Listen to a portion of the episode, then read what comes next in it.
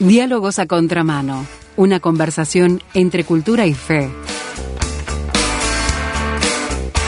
Diálogos a contramano con el doctor Álvaro Pandiani.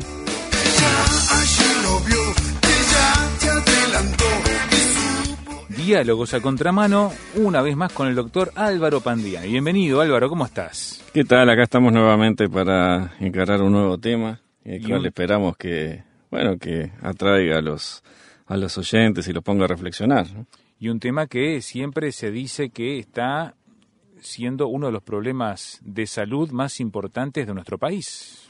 Sí, efectivamente, vamos a hablar del suicidio, aunque le vamos a dar un giro eh, diferente desde esta columna y desde la óptica en la cual este, Claro. habitualmente a- abordamos los temas que, que tocamos, ¿no?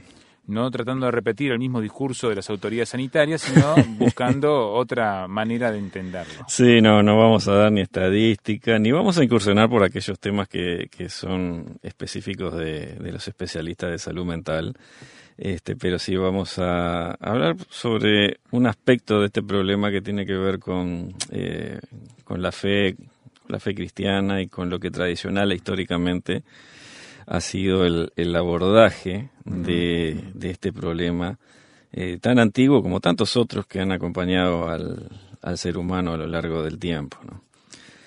Eh, yo comencé esto recordando, recordando de mi lejana adolescencia una de las canciones de, sí, del grupo Queen que escuchaba ya este, por los 15, 16 años.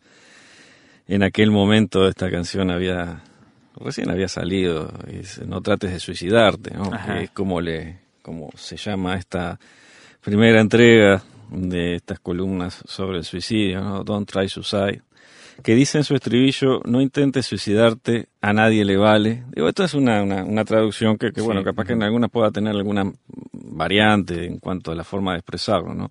No intentes suicidarte, a nadie le vale, no intentes suicidarte, a nadie le importa. No intentes suicidarte, solo vas a aborrecerlo. No intentes suicidarte, a nadie le importa un bledo. Este es el, el estribillo, el estribillo, perdón. Sí.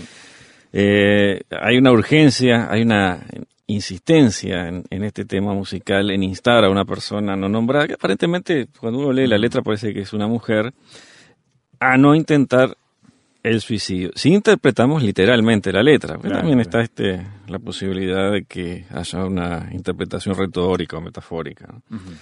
Pero si la interpretamos literalmente, viene por ese lado y sugiere que el compositor escribió la canción quizá motivado por la situación real de, de una persona, tal vez un conocido o alguien cercano a él que pensaba seriamente en quitarse la vida.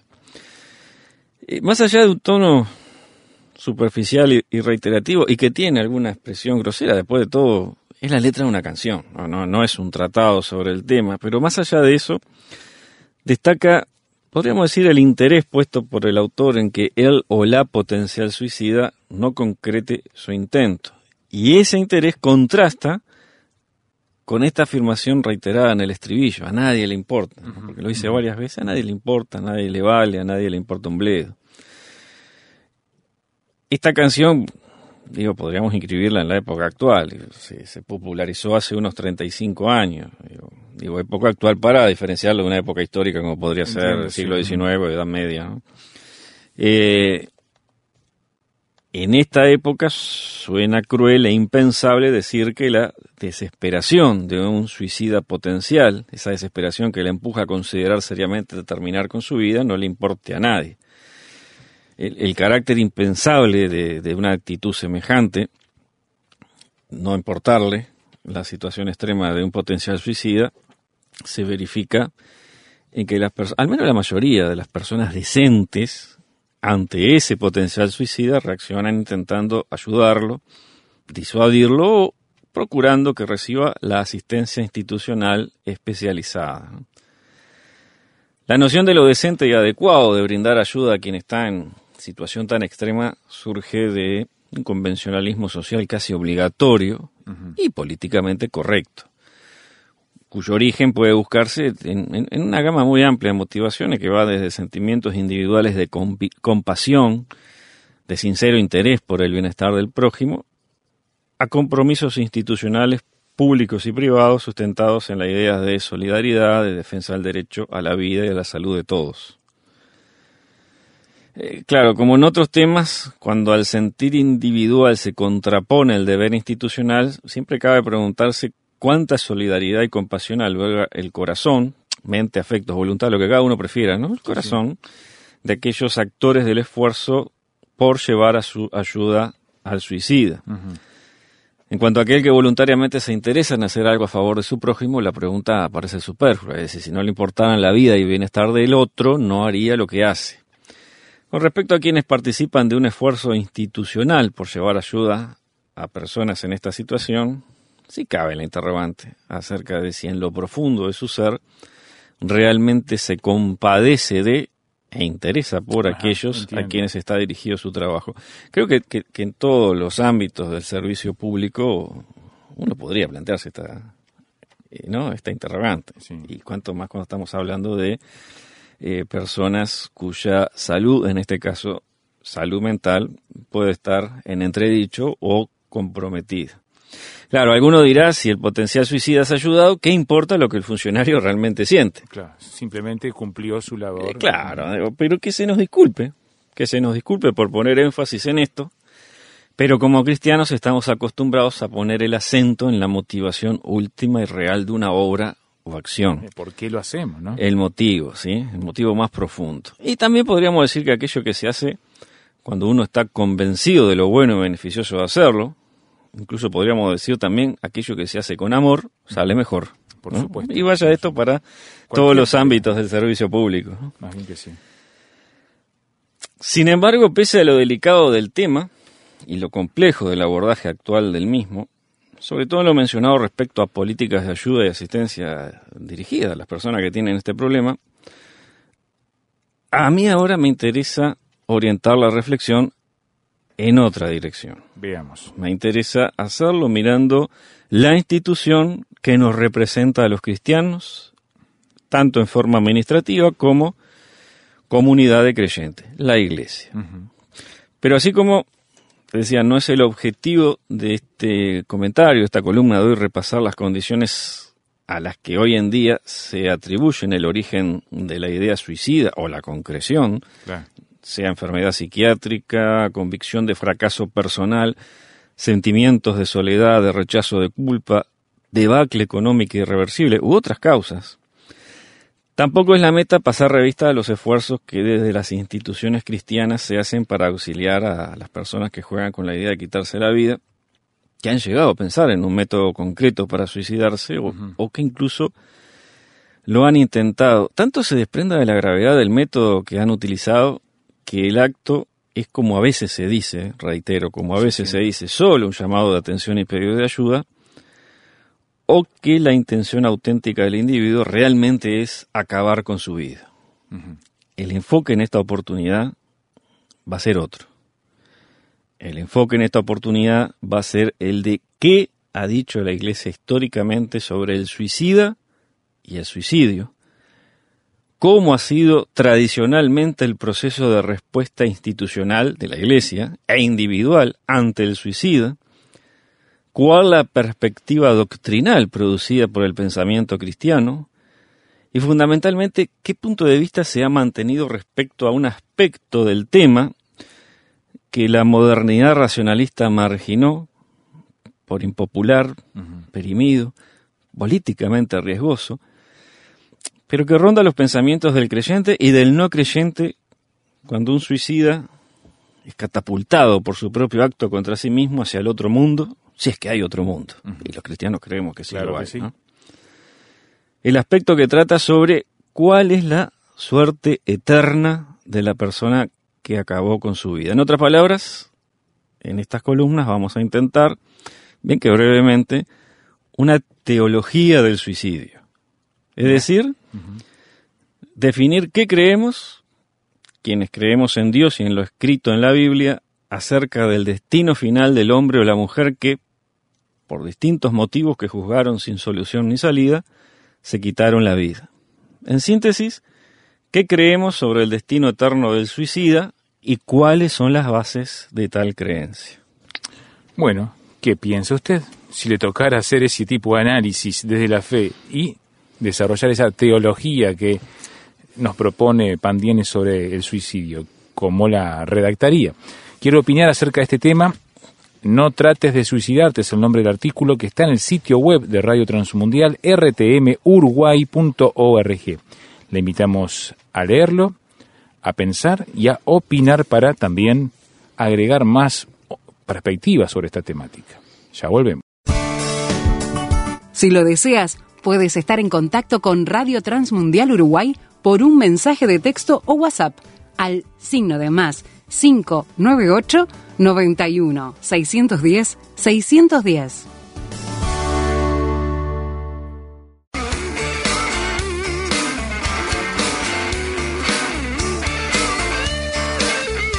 Estás escuchando Diálogos a Contramano. Una conversación entre cultura y fe con el doctor Álvaro Pandiani.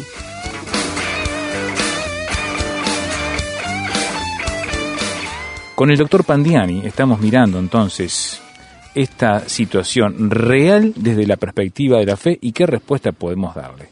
La gente lamentablemente opta por el suicidio como una manera de al menos eso manifiestan muchos, aliviar el dolor y resolver situaciones extremas por las cuales no pueden soportar más la vida, Álvaro. Y eso se está dando así. Sí, efectivamente. Y en esta nuestra sociedad actual, que como en alguna oportunidad hemos dicho, ha perdido la fe religiosa y ha sido influida por eh, muchas corrientes filosóficas como vamos a ver también eh, brevemente, ¿no? para poder ir tocando el ideario que se ha desarrollado sobre este tema, la, no digo ya la eventualidad de que el suicidio no termine con el sufrimiento, sino que sea el principio de un peor sufrimiento, eh, que eso es un aspecto del tema, sino la eventual posibilidad de hallar esperanza en Dios parece eh, cada vez más lejos para personas que optan por una decisión tan extrema y final. Exacto.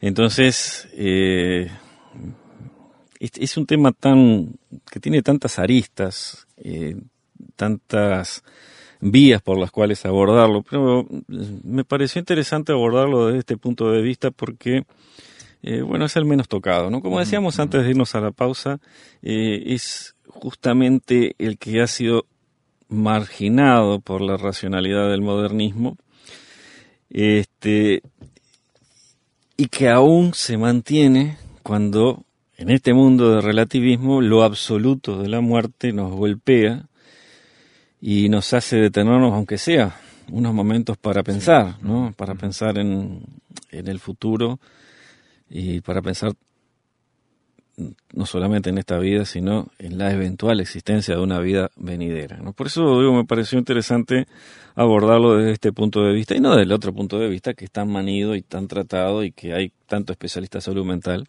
incluso cristianos que, lo han abordado. Eh, en cuanto a una teología del suicidio, a eh, revisar lo que el cristianismo, lo que la iglesia históricamente ha enseñado sobre cómo Dios ve el suicidio, cómo Dios ve al suicida, sobre lo que creemos nosotros hoy en día y cuáles son las bases, como decíamos antes de irnos a la pausa, cuáles son las bases de esa creencia.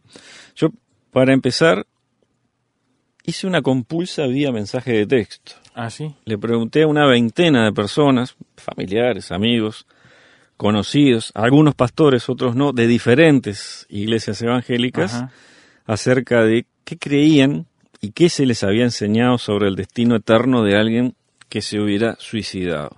Digo, no todos contestaron, pero quienes contestaron dieron respuestas variadas. Eh, no faltó, por ejemplo, una respuesta típica, una sola, que dijo, si el suicida estaba en Cristo, es decir, era creyente en Jesucristo, como Juan 3.18 dice que quien cree no es condenado, aún el suicida sería salvo. Digo, me resultó atípico porque no está a tono con lo que habitualmente... El marco evangélico eh, tradicional. claro, y, la, Iglesia Católica también, ¿no? O sea, en, líneas generales y de tiempos históricos. La contestación que predominó fue que si el suicida va, que, perdón, que el suicida va al infierno. La Voy a repetir esto. La contestación que predominó fue que el suicida va al infierno. Entiendo. Aunque en este concepto no faltaron matices, como que Dios es misericordioso, que se deben tener en cuenta las circunstancias, como la desesperación, la enfermedad mental, para poder evaluar un acto así, o también directamente eh, que no podemos juzgar, digo, lo cual es evidente, digo, en realidad no estamos juzgando el suicida, sino preguntándonos qué, qué es lo que creemos acerca de su suerte o su destino eterno. Yo tengo que decirte que, que mi creencia personal sobre este tema, desde mi infancia en colegio católico y luego por casi 30 años como cristiano evangélico, siempre fue que el suicida comete un pecado del cual ya no puede arrepentirse ante Dios y por lo tanto está condenado. ¿no? O por lo menos esto hasta que experimenté la necesidad de revisar este concepto. Y eso es lo que estamos tratando de hacer ahora.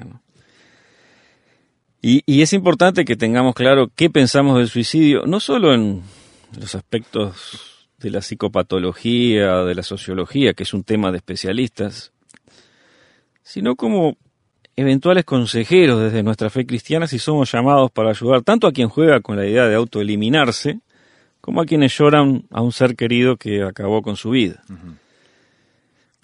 Esa respuesta predominante en la breve y modesta compulsa hecha por mensaje de texto desde mi celular, como te decía hace, hace un momento, evidencia la enseñanza tradicional sobre el tema en la iglesia protestante, que es una enseñanza heredada de la iglesia católica. Y como toda enseñanza a ser creída por la iglesia, los evangélicos tenemos que buscar su base en las sagradas escrituras. Y ese ese fue para mí durante muchos años un quebradero de cabeza. ¿no? Cada vez que pensaba en este tema, ¿dónde dice en la Biblia que quien se suicida comete un pecado imperdonable y por lo tanto se va al infierno? Para los agnósticos y ateos esto puede ser totalmente intrascendente. Pero los creyentes evangélicos que aman la palabra de Dios pueden comprender cuán perturbador puede llegar a ser creer algo que te ha sido enseñado en la iglesia, pero no saber cuáles son las bases bíblicas de tal doctrina. Claro. Y, y- y siendo así, hay que empezar diciendo que no existe en la Biblia un mandamiento que diga explícitamente no te suicidarás, Ajá. O un pasaje del Antiguo o del Nuevo Testamento que declare categóricamente que quien se quita la vida comete un pecado de muerte para el cual no hay perdón y por lo tanto va a la eterna condenación. El suicidio no aparece, por ejemplo, en el listado de obras de la carne que da el apóstol Pablo en Gálatas 5, 19 al 22. Obras que la Escritura dice quienes las practican no heredarán el reino de Dios. Tampoco aparece en la lista de cosas que hacen aquellos que fueron entregados a una mente depravada por no querer tener en cuenta a Dios, según se lee en Romanos 1, 28 al 32. Cosas que la Escritura dice, el juicio de Dios sobre quienes las practican es que son dignos de muerte. El suicidio no aparece allí, aunque sí el homicidio. Y este fue un elemento importante para el desarrollo de la doctrina en la iglesia antigua y en la iglesia medieval. Porque sí hay un mandamiento, que es el sexto, que dice, no matarás. Y la versión original la leemos, por ejemplo, en Éxodo 20:13. Y el suicidio, en cuanto a homicidio de sí mismo, fue considerado históricamente por la Iglesia, digo no solamente por el cristianismo, otras religiones también, lo consideraron un crimen. Ajá. También al considerarse que Dios es el autor y dueño de la vida del hombre, el disponer el ser humano de su propia vida suicidándose se contempló tan grave y pecaminoso como el tomar la vida de otro. Pero ¿qué pasa? Aquí ya estamos hablando de interpretaciones, no de afirmaciones claras y explícitas de la Biblia sobre lo criminal del suicidio ante Dios. Entonces nos preguntamos, ¿habla la Biblia del suicidio? Claro. Ahí, ahí hay que ir a investigar y buscar casos específicos. Exactamente, que es lo que la Biblia nos dice al respecto. Y, y bueno, en realidad la Biblia contiene en varios de sus libros que constituyen registros históricos de las experiencias de individuos y de comunidades, el relato de cómo algunas personas se quitaron la vida, la mayoría en el Antiguo Testamento. Los más destacados, Sansón, quien vencido y hecho prisionero por los filisteos, los enemigos de toda la vida, en el momento de mayor humillación clamó a Dios porque le fuera restaurada aquella fuerza sobrehumana que le había dado tantas veces la victoria, y, derribando el templo del dios Dagón, se mató a sí mismo y a sus enemigos. Esto podemos leerlo en Jueces capítulo 16, sobre todo versículo 30. Saúl, el primer rey de Israel, derrotado y perseguido por los filisteos, se arrojó sobre su espada y su escudero lo imitó y ambos así se quitaron la vida. Esto lo leemos en 1 Samuel 31, 4 y 5. Aitofel, un consejero del rey David, que luego se afilió a la sublevación de, Absalón, que se ahorcó cuando comprendió que la rebelión en la que se había unido estaba condenada al fracaso. Esto lo leemos en 2 Samuel 17, 23. Simri, un comandante militar de, de, Israel que conspiró contra su rey, lo asesinó y luego se quitó la vida cuando el ejército eligió otro rey y fueron por él. Esto lo leemos en Primera de Reyes 16, 18. Ahora, de estos casos destaca el de Aitofel, por ser un suicidio que, fue cometido no en el fragor del combate, la mm. derrota militar, para evitar la captura y la humillación de ser reducido a la condición de prisionero o algo peor. Aitofel tuvo tiempo para irse desde la capital hasta su pueblo, poner en orden su casa, así lo dice el texto sagrado, y luego ahorcarse. En el Nuevo Testamento aparece el único caso de Judas Iscariote, de quien se dice en Mateo 27.5 que arrojando las piezas de plata en el templo salió, fue y se ahorcó. Es probable que este caso se asemeje al de Aitofel en cuanto se trata de individuos defraudados y desesperados que disponen de tiempo para pensar en, en su situación altamente comprometida y sin salida, tal que solo ven como escape la opción del suicidio que ejecutan previo planificación. Lo interesante es que en cada uno de estos casos, ninguno de los escritores sagrados que los refieren ofrece una valoración moral del hecho ni una indicación de cómo Dios habría visto o juzgado el suicidio, orientada a sentar doctrina al respecto. Y esto no deja de ser... Son casos, ¿no? Son casos, los cuentan. Y no deja de ser llamativo que, que el relato de estos casos vaya sin un comentario. Un juzgamiento, sí. claro, algo que ayude a sentar doctrina, pero basada en la Biblia. Entiendo. Y, decía que no deja de ser llamativo teniendo en cuenta la enseñanza que predicó la Iglesia durante su tiempo histórico y que aún hoy en día se mantiene, aunque con muchos matices fruto de la consideración de aspectos médicos, de aspectos sociales, además de los estrictamente teológicos.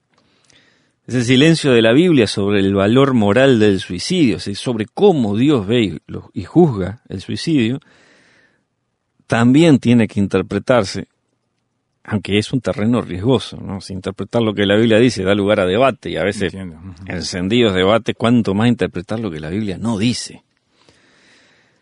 Sin embargo, y acá voy a dejar la posición, una opinión personal, yo creo que ese silencio bíblico acerca de un juicio divino sobre el suicidio y sobre quien lo comete, no es auspicioso.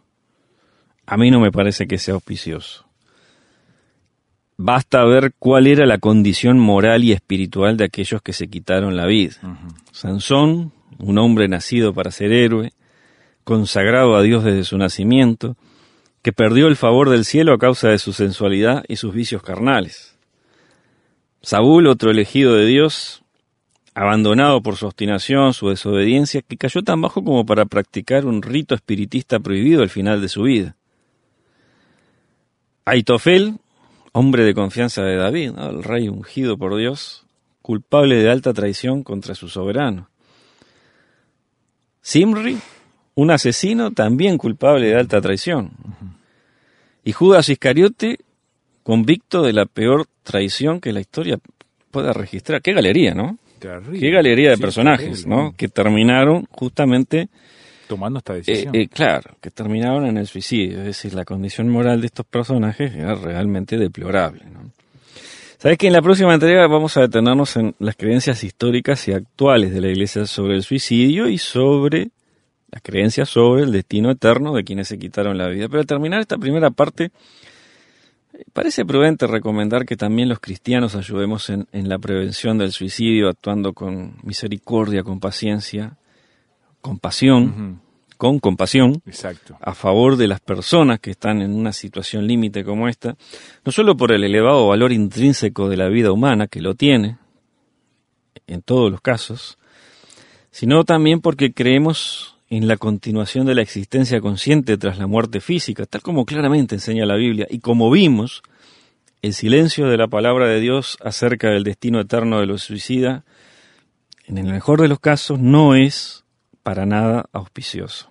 Así que vamos a continuar hablando entonces del desarrollo histórico del pensamiento cristiano acerca de este tema tan trágico en la próxima entrega.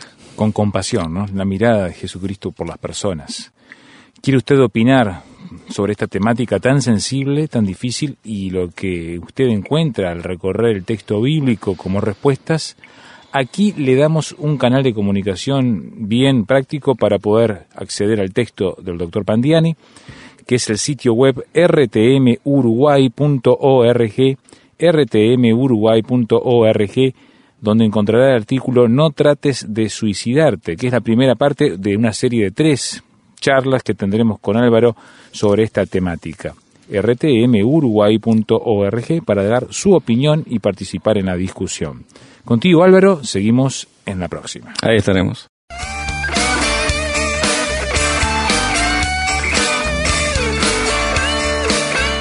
Esto ha sido Diálogos a Contramano con el doctor Álvaro Pandiani. Una producción de Radio Transmundial.